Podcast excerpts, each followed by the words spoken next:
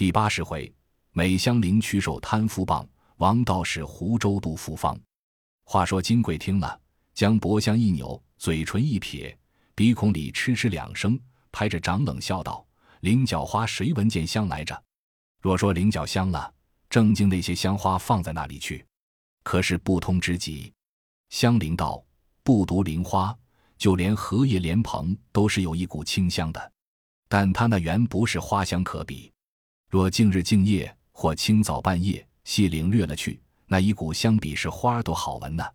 就连菱角、鸡头、尾叶、芦根得了风露，那一股清香就令人心神爽快的。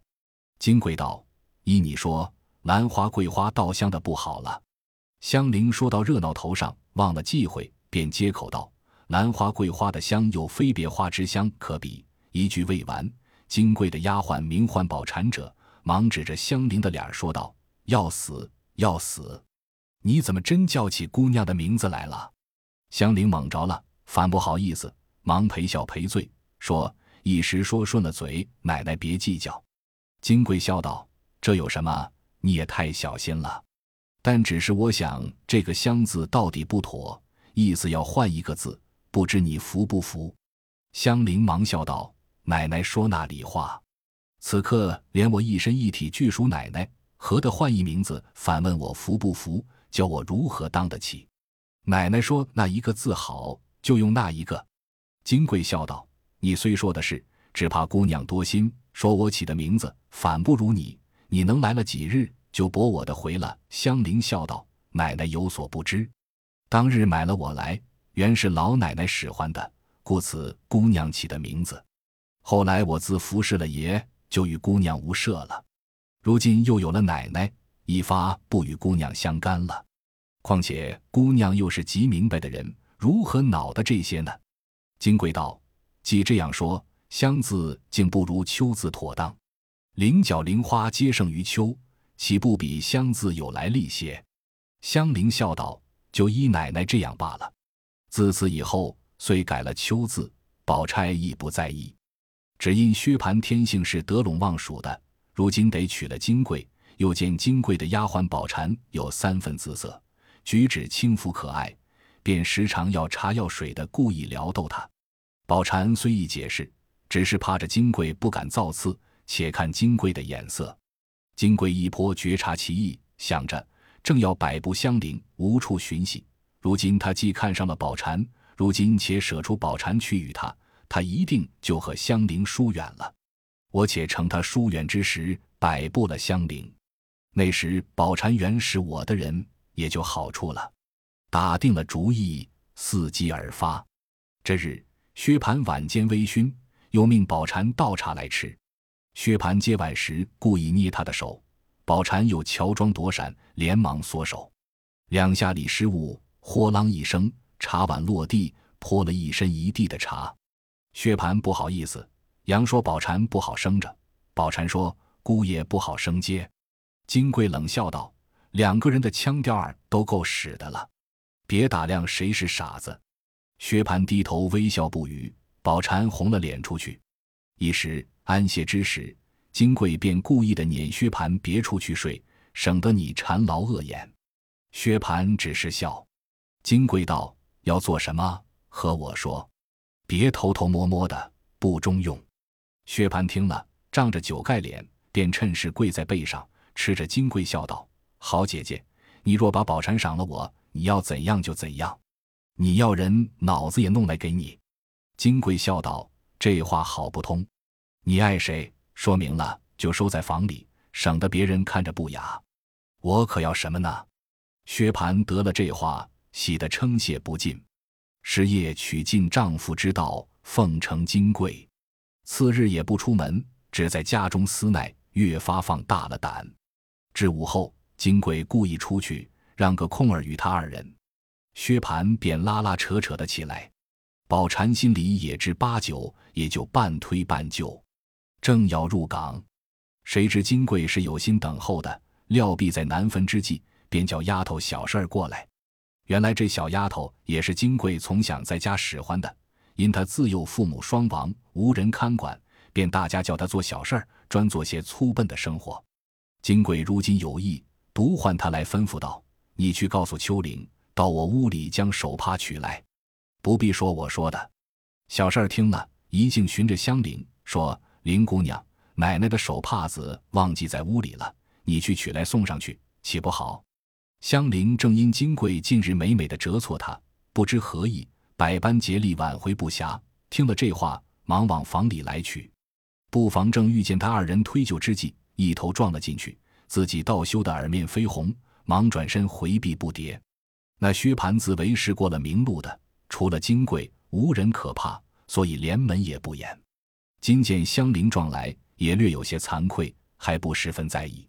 无奈宝蟾素日最是说嘴要强的，今既遇见了香菱，便恨无得可入，忙推开薛蟠，已经跑了，口内还恨怨不迭，说他强奸、力逼等语。薛蟠好容易圈哄的要上手，却被香菱打散，不免一腔兴头，便做了一腔恶怒，都在香菱身上，不容分说，赶出来啐了两口，骂道：“死娼妇，你这惠子做什么来壮士游魂？”香菱料事不好，三步两步早已跑了。薛蟠再来找宝钗，已无踪迹了。于是恨得只骂香菱。至晚饭后，已吃得醺醺然，洗澡时不妨水略热了些，烫了脚，便说香菱有意害他，赤条金光，赶着香菱踢打了两下。香菱虽未受过这气苦，既到此时也说不得了，只好自悲自怨，各自走开。彼时金贵已暗和宝钗说明。今夜令薛蟠在香菱房中去成亲，命香菱过来陪自己先睡。先是香菱不肯，金贵说她嫌脏了，再必是图安逸，怕夜里劳动服侍。又骂说：“你那没见世面的主子，见一个爱一个，把我的人霸占了去，又不叫你来，到底是什么主意？想必是逼我死罢了。”薛蟠听了这话，又怕闹黄了宝蟾之事，忙又赶来骂香菱。不识抬举，再不去时便要打了。香菱无奈，只得抱了铺盖来。金贵命他在地下铺睡，香菱无奈，只得依命。刚睡下，便叫倒茶，一时又叫捶腿，如是者一夜七八次，总不使其安逸稳卧片时。那薛蟠得了宝蟾，如获珍宝一般，一概都置之不顾，恨得金贵暗暗的发恨道：“且叫你乐这几天。”等我慢慢的摆布了来，那时可别怨我。一面隐忍，一面设计摆布香菱。半月光景，忽又装起病来，只说心疼难忍，四肢不能转动，请医疗治不效。众人都说是香菱气的，闹了两日，忽又从金贵的枕头内抖出纸人来，上面写着金贵的年庚八字，有五根针钉在心窝并四肢骨节等处。于是众人反乱起来。当做新闻，先报与薛姨妈。薛姨妈先忙手忙脚的，薛蟠自然更乱起来，立刻要拷打众人。金贵笑道：“何必冤枉众人？大约是宝蟾的阵眼法。”薛蟠道：“他这些时并没多空在你房里，何苦赖好人？”金贵冷笑道：“除了他还有谁？莫不是我自己不成？虽有别人，谁可敢进我的房呢？”薛蟠道。香菱如今是天天跟着你，他自然知道。先拷问他就知道了。金贵冷笑道：“拷问谁？谁肯认？依我说，竟装个不知道，大家丢开手罢了。横竖治死了，我也没什么要紧，乐得再娶好的。若据良心上说，左不过你三个，多嫌我一个。”说着，一面痛哭起来。薛蟠更被这一席话激怒，顺手抓起一根门栓来。一径抢步找着香菱，不容分辨，便劈头劈脸，浑身打起来，一口咬定是香菱所施。香菱叫屈，薛姨妈跑来进和说：“不问明白就打起人来，这丫头服侍了你这几年，那一点不周到不尽心，她岂肯如今做着没良心的事？你且问个清魂皂白，再动粗鲁。”金贵听见她婆婆这样说着，怕薛蟠儿软心火。便一发嚎啕大哭起来，一面又哭喊道：“这半个多月，把我的宝蟾霸占了去，不容进我的房，唯有秋玲跟着我睡。我要拷问宝蟾，你又护到头里，你这惠子又赌气打他去，治死我，再捡富贵的、标致的取来就是了，何苦做出这些把戏来？薛蟠听了这些话，越发着了急。薛姨妈听见金贵句句挟制着儿子，百般恶赖的样子，十分可恨。无奈儿子偏不硬气，已是被他挟制软惯了。如今又勾搭上丫头，被他说霸占了去，他自己反要占温柔让夫之礼。这眼魔法究竟不知谁做的？时是俗语说的“清官难断家务事”，此时正是公婆难断床为事了。因此无法只一赌气喝薛蟠说：“不争气的孽障，骚狗也比你体面些。谁知你三不知的把陪房丫头也摸索上了，叫老婆说嘴霸占了丫头，什么脸出去见人？也不知谁使的法子，也不问青红皂白，好歹就打人。”我知道你是个得新弃旧的东西，白辜负了我当日的心。他既不好，你也不许打。我即刻叫人牙子来卖了他，你就心静了。说着，命香菱收拾了东西，跟我来。一面叫人去，快叫个人牙子来，多少卖几两银子，拔去肉中刺，眼中钉，大家过太平日子。薛蟠见母亲动了气，早也低下头了。金贵听了这话。便隔着窗子往外哭道：“你老人家只管卖人，不必说着一个扯着一个的。我们很是那吃醋拈酸、容不下人的不成？怎么拔出肉中刺、眼中钉？是谁的钉，谁的刺？但凡多闲着的，也不肯把我的丫头也收在房里了。”薛姨妈听说，气得深战气，咽道：“这是谁家的规矩？婆婆这里说话，媳妇隔着窗子拌嘴。”亏你是旧家人家的女儿，满嘴里大呼小喊，说的是什么？薛蟠急得跺脚，说：“罢忧，罢忧！”看人听见笑话。金贵意为一不做二不休，越发发泼喊起来了，说：“我不怕人笑话，你的小老婆知我害我，我倒怕人笑话了。再不然，留下他就卖了我。谁还不知道你薛家有钱，行动拿钱垫人。”又有好亲戚挟制着别人，你不趁早施为，还等什么？嫌我不好，谁叫你们瞎了眼，三求四告的跑了我们家做什么去了？这回子人也来了，金的银的也赔了，略有个眼睛鼻子的也霸占去了，该几发我了？一面哭喊，一面滚揉，自己拍打。薛蟠急得说又不好，劝又不好，打又不好，央告又不好，只是出入咳声打气。抱怨说运气不好，当下薛姨妈早被薛宝钗劝进去了，只命人来卖香菱。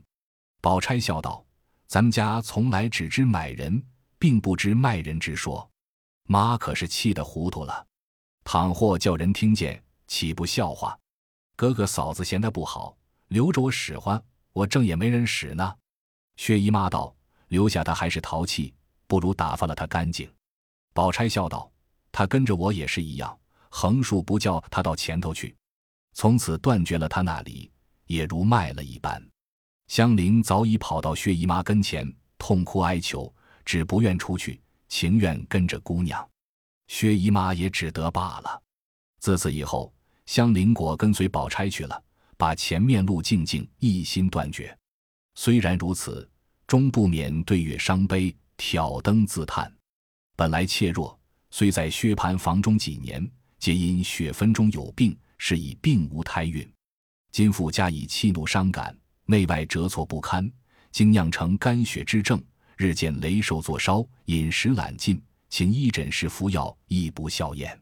那时金贵又吵闹了数次，气得薛姨妈母女唯有暗中垂泪怨命而已。薛蟠虽曾仗着酒胆挺撞过两三次，持棍欲打。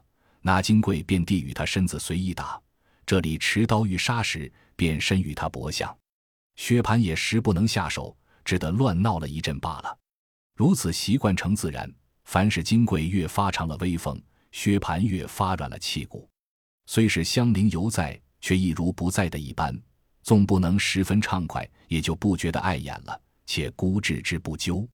如今又见此寻趁上宝蟾。宝蟾却不比香菱的情性，最是个烈火干柴。既和薛蟠情投意合，便把金贵忘在脑后。今见金贵又作践他，他便不肯低芙蓉让半点。先是一冲一撞的拌嘴嚼口，后来金贵气急，甚至于骂，再至于打。他虽不敢还言还手，便大撒泼性，石头打滚，寻死觅活，昼则刀剪，夜则绳索，无所不闹。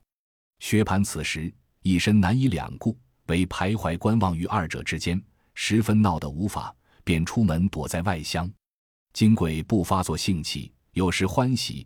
便揪聚人来斗牌掷头行乐，有生平最喜啃骨头，每日务要杀鸡鸭，将肉杀人吃，只单一油炸焦骨头下酒，吃得不耐烦或动了气，便四行海骂，说有别的望八粉头乐的，我为什么不乐？薛家母女总不去理他。薛蟠此时亦无别法，唯日夜悔恨不该娶这脚家兴罢了，都是一时没了主意。于是宁荣二宅之人上上下下无有不知，无有不探者。此时宝玉已过了百日，出门行走，亦曾过来见过金贵，举止形容也不怪丽，一般是鲜花嫩柳，与众姊妹不差上下的人，焉得这等样情形，可谓奇之至极。因此心下纳闷。这日与王夫人请安去，又正遇见迎春奶娘来家请安。说起孙少祖甚属不端，姑娘唯有背地里淌眼抹泪的，只要接了来家散淡两日。王夫人因说：“我正要这两日接他去，只因七十八十的都不遂心，所以就忘了。前儿宝玉去了，回来也曾说过的，明日是个好日子，就接他去。”正说着，贾母打发人来找宝玉，说明儿一早往天齐庙还愿去。宝玉如今巴不得各处去逛逛。听见如此，喜得一夜不曾合眼，盼明不明的。次日一早，梳洗穿戴已毕，随了两三个老嬷嬷坐车出西城门外天齐庙来烧香还愿。这庙里已是昨日预备停妥的。宝玉天生性怯，不敢进狰狞神鬼之相。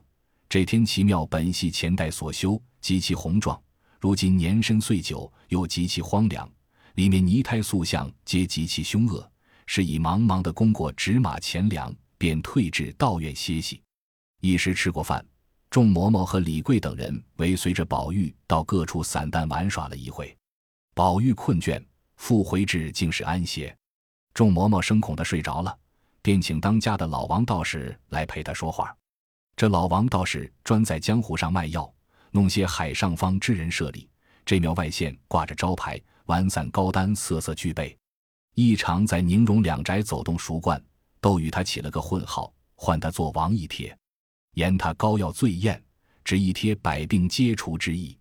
当下王一贴进来，宝玉正歪在炕上想睡，李贵等正说哥别睡着了，厮混着。见王一贴进来，都笑道：“来得好，来得好。王师傅，你既会说古迹的，说一个与我们小爷听听。”王一贴笑道：“正是呢，哥别睡。”仔细度里面金作怪，说着，满屋里人都笑了。宝玉也笑着起身整衣。王一贴喝命徒弟们快泡好宴茶来。明烟道：“我们也不吃你的茶，连着屋里坐着还嫌膏药气息呢。”王一贴笑道：“没当家花花的膏药，从不拿进屋里来的。知道哥今日必来，头三五天就拿香熏了又熏的。”宝玉道：“可是呢？”天天只听见你的膏药好，到底治什么病？王一贴道：“哥儿若问我的膏药，说来话长，其中细里一言难尽。